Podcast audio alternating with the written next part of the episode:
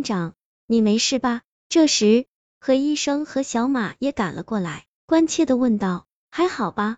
就是手被抓伤了一点。”院长举了举手，上面是一道颇深的伤痕，估计是刚才给病人打针的时候被抓到的，鲜血直流而下，看起来有些吓人。旁白的护士长马上上前帮他做紧急的措施。院长看了眼病人，询问道：“他是怎么回事？”何医生解释道：“刚从救护车送来的。”说是车祸昏迷不醒，我们刚打算对他进行电击的时候，没想到忽然醒了，而且好像失去了常性一样，暴走起来攻击人。他出什么问题了？一个患者怎么可能有那么大的力量？院长追问道。何医生耸了耸肩，具体原因还不清楚，不过我怀疑是大脑被什么控制了，我需要对他进行全身检查。好吧，这件事你负责搞定他。我还要处理这些伤者和患者的善后工作呢。院长转过头，那个受伤的护士和保安已经被送进手术室，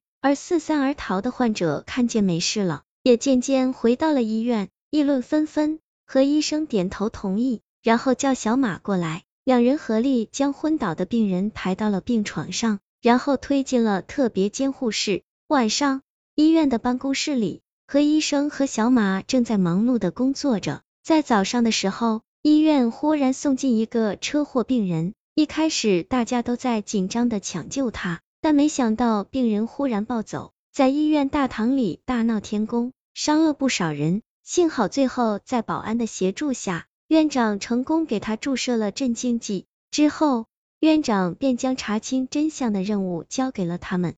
经过一整天的检查和研讨。检查报告终于要出来了，在电脑的面前，两个人都聚精会神的等待着，如同两尊石雕，一动不动。桌子上的咖啡是吃晚饭的时候泡的，现在还是满的，但早已经冰凉。两个人都在专注的工作着，甚至没有时间去喝一口。几分钟后，随着一阵提示音的响起，何医生将电脑里面的档案打开，他查看了几分钟。脸色顿时变得凝重。何医生，怎么样？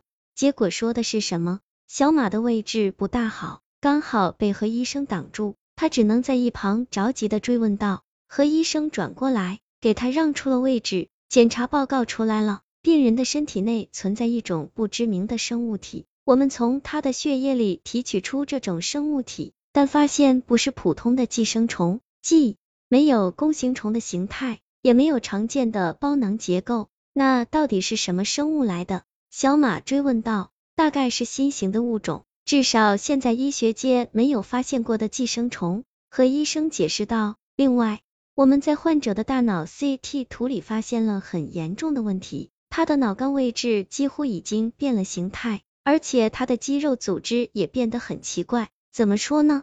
这就好像被一直绷紧的状态。何医生边说。边转动着电脑上的检查图片，小马看得极其认真，不时咽着几口唾沫。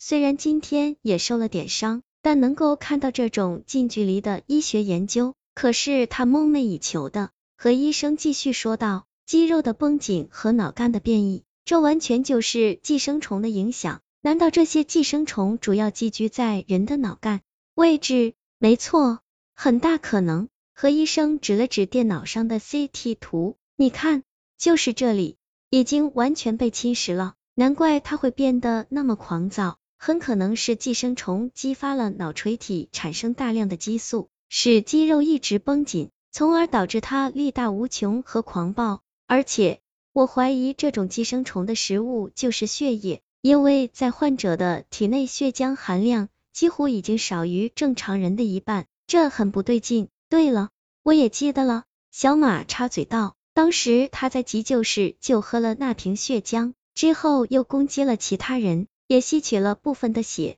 等一下，既然是这样的话，那他现在不就是等于危险人物？要是镇静剂失效的话，随时都可能。没错，我们必须马上过去将他隔离。何医生点了点头，几乎和小马同时冲出了办公室。